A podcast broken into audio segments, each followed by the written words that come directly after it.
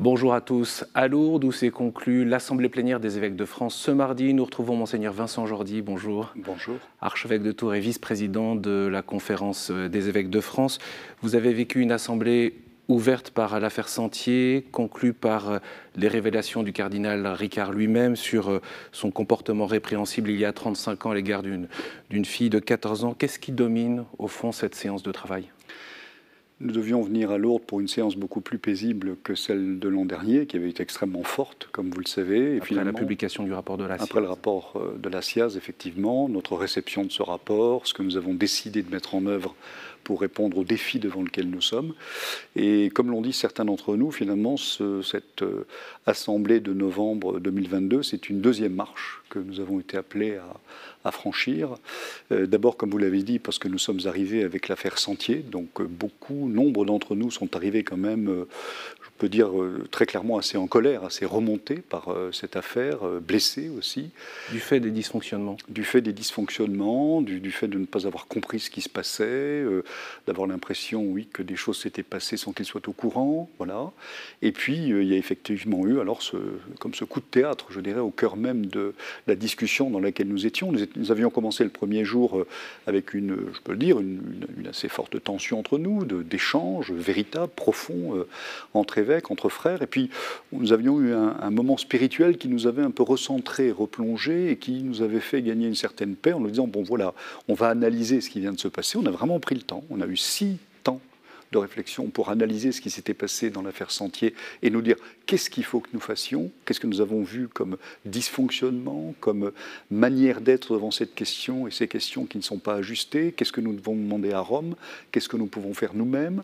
Et puis, euh, au moment où nous étions dans ce travail-là, eh bien, est arrivé euh, effectivement euh, ce communiqué de, de Monseigneur Ricard qui nous a replongé, bien sûr, vous l'imaginez, dans un état de choc euh, assez fort, d'autant plus que ces affaires, chaque fois, ce n'est pas simplement une affaire, entre guillemets, c'est quelqu'un qui a été au milieu de nous, euh, qui, était a même président. été président de la conférence, effectivement, vous le soulignez, et puis quelqu'un qui est connu. Je veux dire, parmi les évêques aujourd'hui, certains ont été ordonnés par euh, lui ou qui ont été des collaborateurs de Michel Sentier ou de Jean-Pierre Ricard. Donc vous voyez, ça touche beaucoup plus profondément parce que ça touche des liens qui ont parfois des liens de 20, 30 ans de connaissances, d'amitié, de collaboration.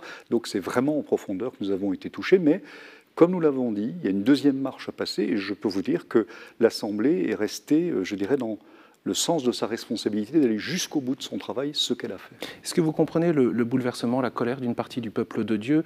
Euh, Monseigneur de Moulin-Beaufort évoquait ces personnes qui, ne peuvent plus, qui ne veulent plus dire cette partie du credo, je crois à l'Église, une sainte catholique et apostolique. Bien sûr, bien sûr, bien évidemment. Nous-mêmes, vous leur dites nous-mêmes, nous-mêmes, je leur dis d'abord nous-mêmes, nous sommes, nous sommes aussi membres de ce peuple. Moi j'aime le rappeler parce qu'on dit parfois l'impression que les évêques d'un côté et puis le peuple de l'autre, nous sommes au cœur de ce peuple. C'est tout ce que nous a dit Vatican II sur l'Église. Nous sommes au cœur, au service et au cœur de ce peuple. Et leur dire que nous comprenons parfaitement qu'ils soient bouleversés. Moi je le comprends parfaitement. Euh, j'ai des gens qui euh, me téléphonent, qui m'envoient des messages en me disant on ne comprend plus, on ne comprend pas. Alors comme ils vous connaissent un peu personnellement, ils, sont capables de passer euh, l'épreuve et de, de de, retisser quelque chose, mais nous comprenons parfaitement et je le redis, nous-mêmes, nous sommes profondément affectés. Vous avez annoncé la création d'un conseil de suivi pour euh, accompagner les évêques, les archevêques qui sont confrontés à ce traitement des situations d'abus et d'agression sexuelle qui concernent euh, des évêques eux-mêmes. Vous comptez aussi demander des, clarifications à Rome, vous l'avez évoqué. De quelles clarifications s'agit-il? Bien, nous nous sommes rendus compte euh, qu'il y avait eu des dysfonctionnements à divers niveaux. Euh, nous avons eu un premier temps, je vous l'ai dit, où ce qui était presque une forme de, débrief, comme on dit, de ce qui s'est passé. Euh, nous avons eu ensuite l'évêque de Créteil et l'évêque de Coutances qui nous ont dit comment ils avaient vécu eux-mêmes. Ils ont donné une chronologie des faits tels qu'ils les avaient vécus. Et puis le lendemain, nous avions des experts. Nous avions un professeur de droit canonique, nous avions quelqu'un de Rome. Nous avons demandé immédiatement, dès que l'affaire Sentier est sortie, nous nous sommes dit il faut que quelqu'un de Rome vienne nous aider immédiatement. Et c'est vrai que la Congrégation pour la doctrine de la foi nous a envoyé le Père Lalanne qui était avec nous pour trois jours. Et puis nous avions un, juriste, un avocat pénaliste qui était là pour nous aider aussi. Et nous avons euh, décortiqué, je dirais, la séquence, les dysfonctionnements, la part de naïveté aussi de notre part. Notre naïveté. Parce que bah, nous ne sommes pas aiguisés, à l'esprit aiguisé comme un procureur de la République.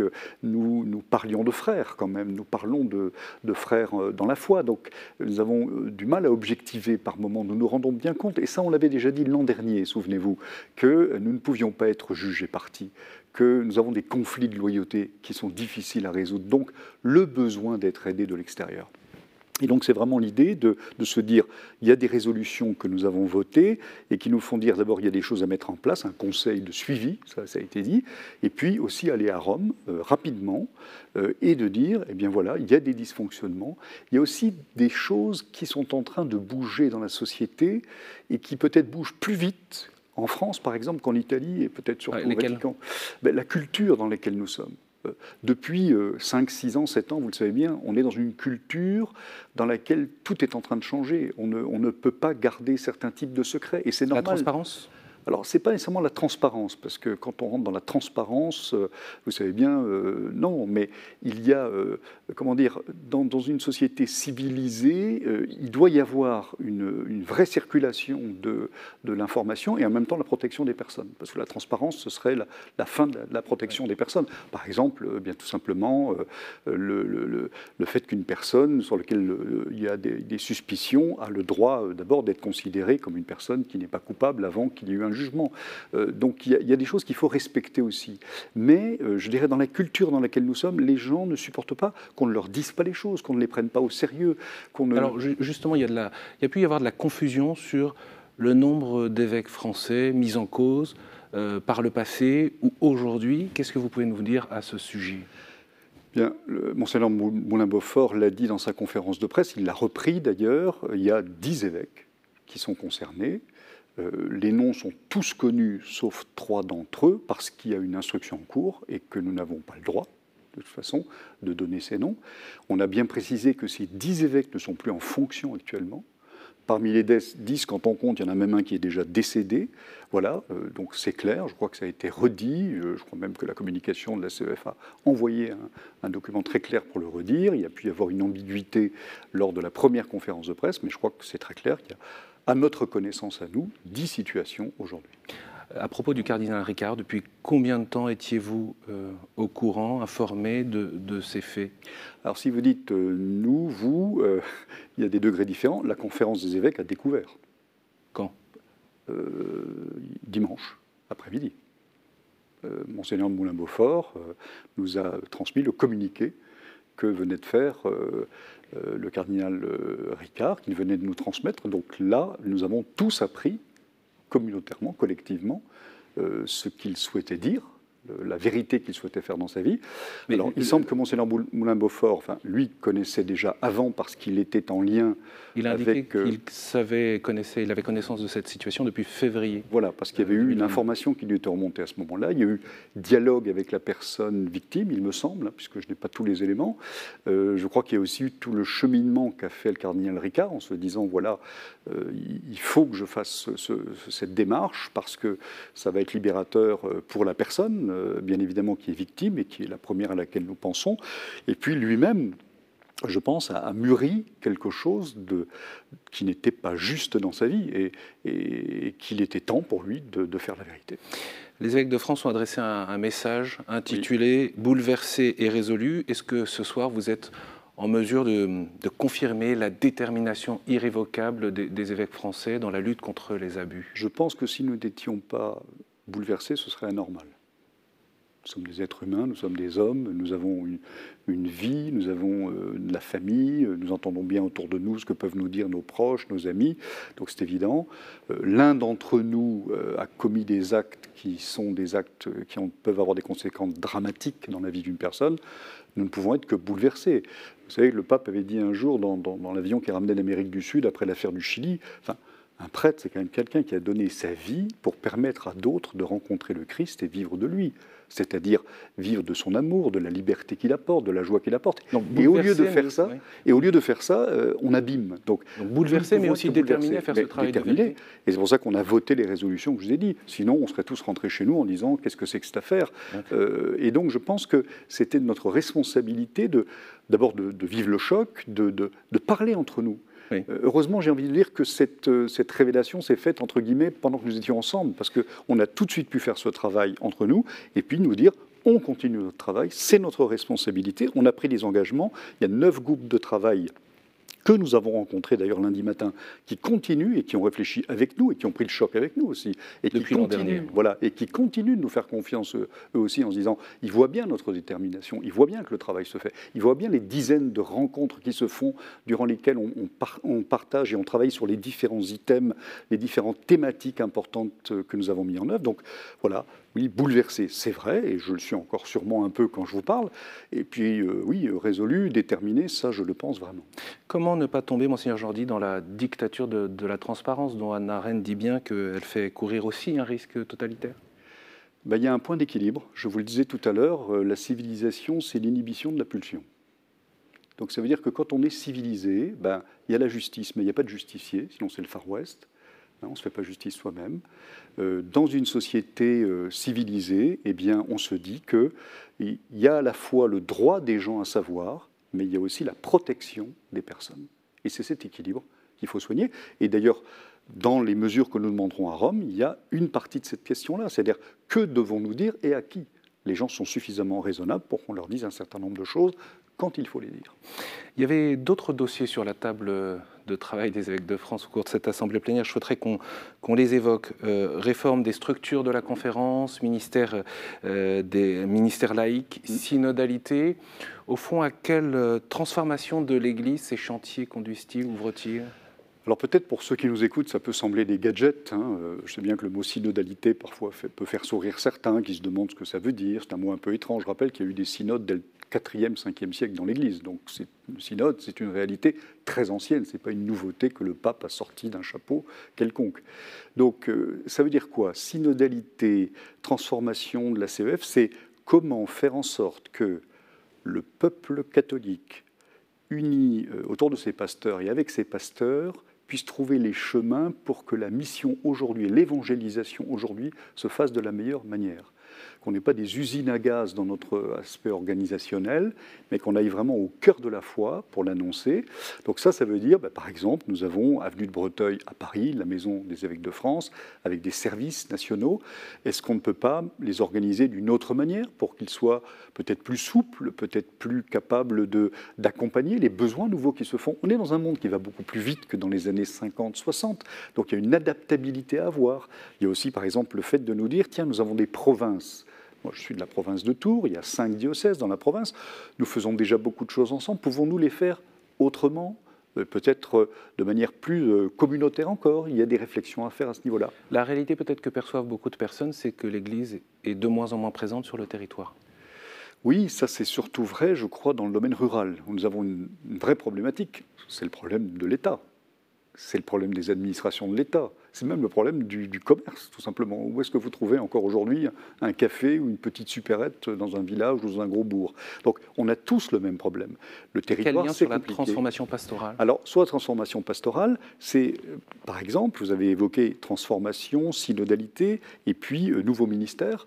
Ministerium Anticum du pape François euh, nous propose de, de, faire en sorte que nous puissions avoir un nouveau ministère laïque, celui de catéchiste. Bon, tous ceux qui ont été en coopération en Afrique savent que dans les églises d'Afrique, qui ont connu un développement incroyable, ce développement s'est fait évidemment grâce aux missionnaires, mais aussi très rapidement grâce à des catéchistes qu'on a établis, qui étaient des laïcs, des pères de famille, qui étaient euh, des mères de famille, qui prenaient la responsabilité de la communauté quand les missionnaires n'étaient pas là. Qu'est-ce que ça change par rapport aux catéchistes qu'on connaît aujourd'hui Alors, c'est vrai qu'il y a une ambiguïté sur le mot, puisque pour nous, catéchiste, ça veut dire quoi? Ça veut dire la dame catéchiste qui fait le catéchisme aux enfants. Et c'est être aussi un père de famille. Respectable, honorable, oui, tout à fait. Je parle un peu de l'image d'Épinal que nous pouvons peut-être en avoir. Et là, le, rôle du catéchiste, et nous avons, nous avons échangé déjà là-dessus, en nous disant est-ce qu'il faut garder le même mot? Est-ce qu'il faut jouer entre catéchète et catéchiste? Le catéchiste euh, dans les zones de mission, c'est quelqu'un qui a une vraie responsabilité de conduite de la communauté tant qu'il n'y a pas de prêtre qui vient célébrer. Quand le prêtre vient célébrer, cela permet évidemment de recevoir la, vie du Christ par les sacrements, mais ça permet d'avoir une vie de la communauté qui n'a pas besoin nécessairement de quelqu'un qui euh, euh, ait reçu le sacrement de l'ordre. Il y a beaucoup de choses qui peuvent se faire. La visite des malades peut être organisée par ce catéchiste, l'attention aux enfants, la préparation au mariage, bref. Et donc nous avons, nous, à nous dire, et je sais que c'est difficile pour nous qui sommes français, on a été le pays au monde qui avait euh, fin 19e siècle, début 20e siècle, le plus grand nombre de prêtres pratiquement euh, par habitant. Euh, la moitié des missionnaires dans le monde étaient des Français. Donc on a eu l'habitude d'avoir pléthore, mais ça n'a pas toujours été le cas dans l'histoire, de prêtres, et de nous dire, ben voilà, ça ne peut pas fonctionner comme ça a fonctionné dans les années 1890, 1920, 1940. Il y a une autre manière de faire vivre l'Église qui existe. Elle existe ailleurs et ma foi, ça n'a pas empêché l'expansion et la croissance de ces églises. Pour bien comprendre, est-ce que c'est parce qu'on manque de bras ou parce qu'on est passé à côté d'une réalité d'église, une compréhension de ce qu'est l'église, la vocation des baptisés? Je pense que c'est les deux. Je pense que c'est les deux. Il n'y a pas à poser une dialectique entre les deux. Je pense que à la fois le Concile Vatican II a bien rappelé dans Ad Gentes que la mission concernait tout le monde. Lumen Gentium a rappelé que la vocation commune des baptisés, c'est la sainteté, quel que soit l'état de vie ensuite, et ce qu'on reçoit comme sacrement, sacrement de l'ordre, sacrement du mariage. Donc c'est une, une reprise de conscience que nous avons tous à évangéliser, parce que les prêtres et les religieuses n'y suffisent pas. D'ailleurs, dans les années 60-70, vous le savez bien, ça commence déjà à s'effriter un peu partout. France Pays de Mission de, du père Godin, qui était un jurassien où j'ai été évêque euh, il y a quelques années, eh bien, France Pays de Mission, euh, c'était pas 1965, c'est 1943. Donc on voit bien que déjà à cette époque, il y a des morceaux, je dirais, de l'organisation territoriale qui sont en train de se fragiliser. Votre question pastorale, Monseigneur Jordi, à propos du motu proprio traditionis custodes du pape François et son application en France, quel est le, chemin de, communion possible? Quel est votre message aussi à ceux qui se sentent mis de côté alors, il y a le, le, motu proprio du pape François. C'est vrai qu'il y a été un choc. Bien sûr, hein, des, des, fidèles de, sensibilité de rite euh, voilà, traditionnel. Voilà, qui vont à la messe selon le rite de Saint Jean 23, comme on dit maintenant. Et donc, c'est vrai que ces personnes, le 16 juillet 2021, ont été euh, profondément heurtées par ce texte qui les a Euh, la lettre qui accompagnait expliquait aux évêques aussi le souci du pape, qui est d'abord un souci de communion ecclésiale. Donc je crois que ce que le pape nous dit depuis, et il l'a dit euh, pour ceux qui sont passés à Rome, qui sont allés l'écouter, euh, eh bien il nous a dit surtout d'avoir une attitude paternelle à l'égard de ces personnes, d'avoir une attention vis-à-vis d'elles, de les accompagner et finalement de chercher le chemin pour qu'elles puissent se sentir vraiment d'Église. Mais j'ai parfois tendance à dire aussi, comment ne doivent-elles pas se sentir de côté, mais comment et que font-elles pour qu'elles ne soient pas de côté? Et, ça, ça veut dire que euh, c'est quelque chose qui passe par le dialogue et qui passe par le fait de se dire, ben, c'est vrai, je, préfère ce type de liturgie parce qu'elle me nourrit d'une autre manière, mais ça veut dire aussi euh, que mon diocèse me propose des choses qui ne concernent pas la messe, par exemple des formations, par exemple des événements. Comment est-ce que j'y suis présent? Le mouvement, c'est un double mouvement. Pour se rencontrer, il faut être deux. Le président de la République et, le gouvernement ont lancé, euh, on le sait bien, une consultation qui euh, pourrait déboucher sur euh, la légalisation de, de l'euthanasie, l'aide active à, mourir. Les évêques de France adressent une lettre pastorale qui s'intitule Ô mort, où est ta victoire? L'Église ne renonce pas à délivrer un message à contre-courant de notre, de notre culture sur le sujet. Je ne pense pas que ce soit un message tellement à contre-courant. Il est à contre-courant, si vous voulez, d'une certaine opinion qui circule, mais je ne sais pas s'il est à contre-courant du fond du cœur de l'homme. Parce que le fond du cœur de l'homme, il n'a pas beaucoup changé en 2000, 3000, 4000, 5000 ans. Et que la mort, c'est toujours la même question.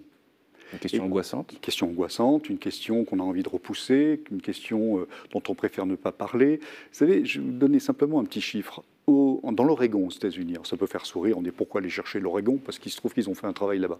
Dans l'Oregon, il y a le suicide euh, assisté qui est possible. Très intéressant de voir que pour 100%, 100 de personnes qui demandent un produit actif pour mourir, ils peuvent aller chercher, ils s'inscrivent sur Internet, ils peuvent aller chercher leur produit à un endroit. Eh bien, sur 100% qui demandent le produit, 50% seulement viennent le chercher et 30% seulement l'utilisent. Quelle leçon vous en tirez Ça veut dire que c'est une question extrêmement complexe et qui répondre en un mot, Dans un sondage, par exemple, on nous dira le sondage. Non, on sait très bien qu'entre le moment du sondage et le moment où on se retrouve soi-même devant la question, il se passe beaucoup de choses. Donc je crois qu'il faut être très modeste devant cette question. Nous, notre volonté, c'est la contribution à la réflexion. Qu'est-ce que les, chrétiens peuvent apporter sur le sujet Ce que les chrétiens peuvent apporter sur le sujet, eh c'est de rappeler que d'abord, euh, nous sommes des êtres vivants et que nous avons une destinée, que nous avons une place unique dans l'histoire de, l'humanité. Se reposer la question de que signifie alors la mort pour nous La mort n'est pas un événement anodin et de dire que ce n'est pas simplement pour nous la fin de la vie, et puis de dire aussi quand s'approche la mort, surtout quand elle est difficile, douloureuse pour des personnes âgées. Vous savez, je vais vous dire, moi j'ai accompagné frère que j'avais, euh, mort à 39 ans d'un cancer en trois mois. Je ne parle pas de manière théorique. Quand, votre euh, frère, euh, votre frère. Oui, un frère de chair, de sang. Voilà. Donc j'ai bien vu le, désarroi devant lequel on est dans les derniers jours. On voit que la personne souffre, on ne sait pas très bien comment faire. Et, nous, nous voulons dire attention, euh, soyons là, accompagnons les gens euh, et de dire qu'on s'aperçoit que nous avons, nous, à promouvoir la vie et à l'accompagner jusqu'au bout, à lui garder justement sa dignité jusqu'au bout et dire à chacun, tu es important jusqu'au bout. C'est ça notre place à nous. Dernier point, monseigneur, si vous le voulez bien. Les Journées mondiales de la jeunesse, elles se déroulent cet été. Quel regard et quelle proposition aux jeunes qui s'apprêtent là à s'inscrire? On sait que les évêques euh, ont travaillé aussi sur ce sujet, en tout cas ont donné quelques orientations. Absolument. Ben, écoutez, moi je crois d'abord que les JMJ, c'est quand même un événement tout à fait euh, inouï. Euh, c'est le pape euh, Saint Jean-Paul II qui avait eu cette initiative, qui au début avait laissé d'ailleurs un peu dubitatif certains. Et puis on s'est rendu compte que euh, voilà, il y avait besoin que les jeunes se rencontrent, parce que les JMJ, c'est pas seulement la rencontre des jeunes catholiques. On invite tous les jeunes. Alors je ne sais pas s'il y en a beaucoup qui ne sont pas catholiques qui viennent au JMJ, mais en tout cas, la volonté de l'Église, c'est de dire, voilà, il faut que les jeunes puissent se rassembler, parce que comme le dit le pape François, les jeunes, ce n'est pas l'avenir du monde, c'est le présent du monde. C'est maintenant que ça se fait. On voit bien dans des questions fondamentales comme l'écologie, comme l'avenir de la planète, on voit bien, ces jeunes, moi je les comprends, ils ont 20 ans, comment vont-ils vivre? Ils ont même peur d'avoir des enfants parce qu'ils ne savent pas ce qu'ils pourront leur offrir comme avenir. Donc les JMJ, c'est se retrouver ensemble, réfléchir ensemble, trouver une espérance ensemble, se motiver pour, retournant chez soi, et eh bien, pouvoir faire vivre quelque chose de cette espérance. Euh, rendez-vous donc à Lisbonne cet été. Vous allez retourner euh, dans votre diocèse ce soir, comme euh, mhm. l'ensemble des évêques qui ont participé à cette assemblée plénière, au milieu de, tout ce contexte. Comment annoncer l'évangile? Comment faire entendre l'évangile? Ben Moi, j'ai une, vous voyez, j'ai une très belle chance. Je rentre dans un diocèse qui est le diocèse de Tours qui a comme patron Saint-Martin. Nous le célébrons le 11 novembre, c'est dans quelques jours. Et Saint-Martin, c'est l'évangile, euh, vous savez, du jugement dernier, Matthieu 25. J'avais faim, vous m'avez donné à manger. J'avais soif, vous m'avez donné à boire. J'étais nu, vous m'avez habillé. J'étais malade, j'étais. Eh bien, tout cela, est-ce que nous n'en avons pas besoin? D'être attentifs aux autres. Et la parole de Dieu nous donne un message merveilleux et qui, euh, quelle que soit la misère de ceux qui l'annoncent, continue être essentiel pour la vie et je dirais pour la vie éternelle aussi. Merci Monseigneur Jordi, merci de nous avoir accordé cet entretien. Je renvoie volontiers à notre site pour pouvoir le revoir, mais également retrouver nos programmes liés aux travaux des évêques de France réunis en assemblée plénière ici, ainsi que le discours de clôture de Monseigneur Éric de Moulin-Beaufort. À très bientôt et merci pour votre fidélité.